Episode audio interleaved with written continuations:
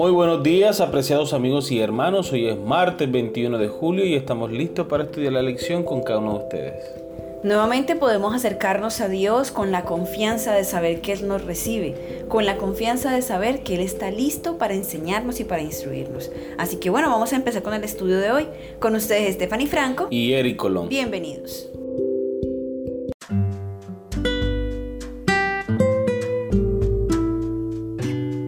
Las oraciones intercesoras de Pablo, el título de la lección para el día de hoy. La oración intercesora es bíblica. A lo largo de su ministerio, Pablo oró por los nuevos conversos en las iglesias que estableció a través de su ministerio evangelizador. Pablo creía que algo sucedía cuando oraba, que no sucedería si no oraba. Aunque estaba lejos de sus seres queridos, reconocía que podían estar unidos de corazón mientras oraban el uno por el otro.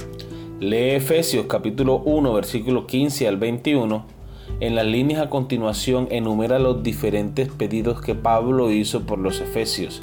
¿Qué le pidió específicamente a Dios que le diera? Efesios capítulo 1 versículo 15 al 21.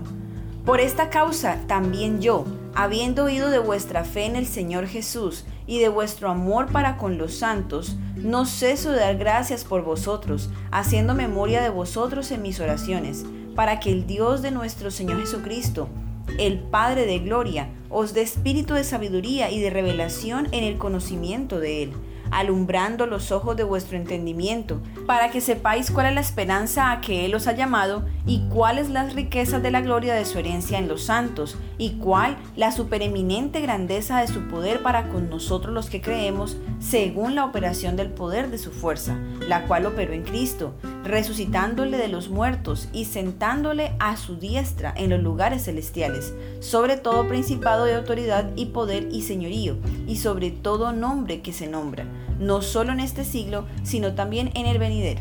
Muy bien, recordemos la pregunta. ¿Qué le pidió específicamente a Dios que le diera? Dos cosas. En el versículo 17 para que el Dios de nuestro Señor Jesucristo, el Padre de Gloria, os dé espíritu de sabiduría y de revelación en el conocimiento de Él. Versículo 18, alumbrando los ojos de vuestro entendimiento para que conozcáis la esperanza y todas las bendiciones que nosotros tenemos en Cristo Jesús, en nuestro Padre Dios. Amén.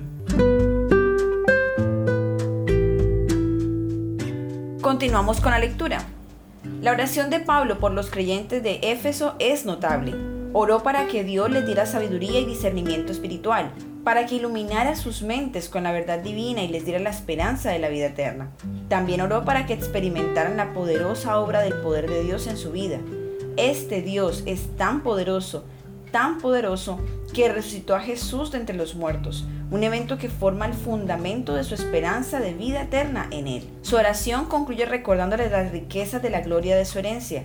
Los cristianos de Éfeso debieron haber estado llenos de aliento, sabiendo que Pablo estaba orando por ellos y sabiendo por qué estaba orando.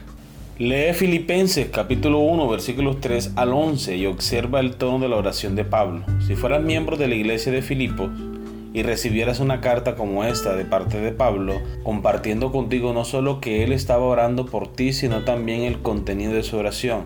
¿Cómo te sentirías y por qué? ¿Qué promesas se encuentran en sus palabras? Al mismo tiempo, ¿qué advertencias hay también? Filipenses capítulo 1 versículos 3 al 11.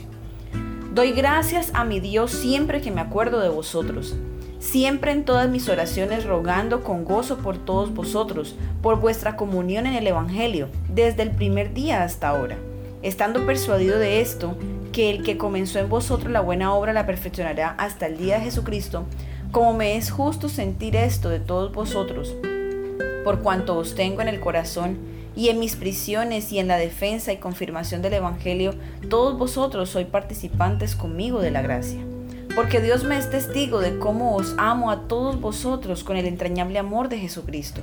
Y esto pido en oración, que vuestro amor abunde aún más y más en ciencia y en todo conocimiento, para que aprobéis lo mejor, a fin de que seáis sinceros e irreprensibles para el día de Cristo, llenos de frutos de justicia, que son por medio de Jesucristo para gloria y alabanza de Dios.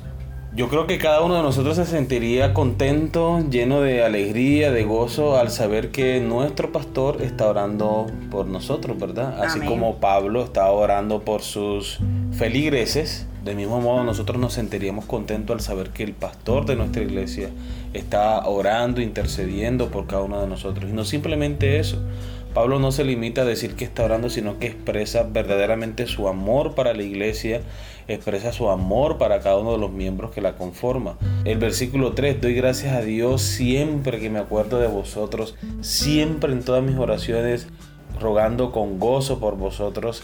Él está expresando su alegría, su amor hacia su iglesia. El versículo 8 es más específico aún porque Dios me es testigo de cómo os amo a todos vosotros con el entrañable amor de Jesucristo.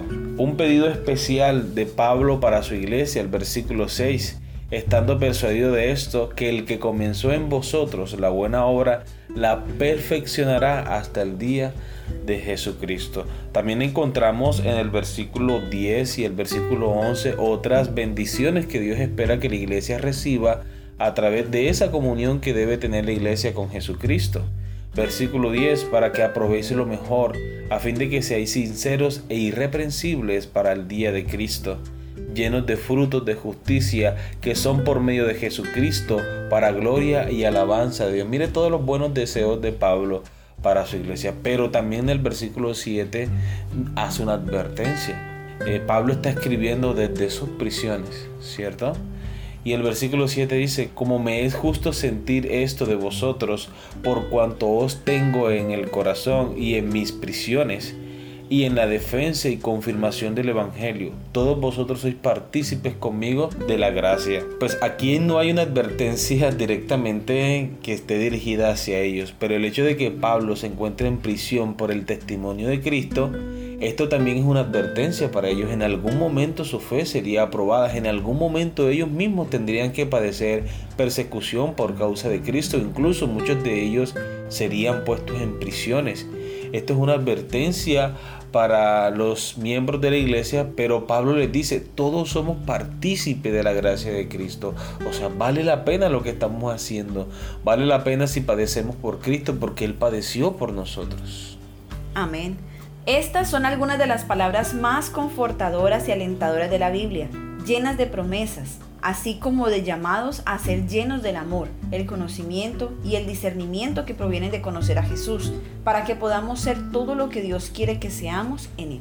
Muy bien, de esta manera hemos llegado al final de nuestra lección para el día de hoy. Esperamos que haya sido de bendición para ustedes como lo ha sido para nosotros. Les esperamos mañana con una nueva lección. Que Dios les bendiga.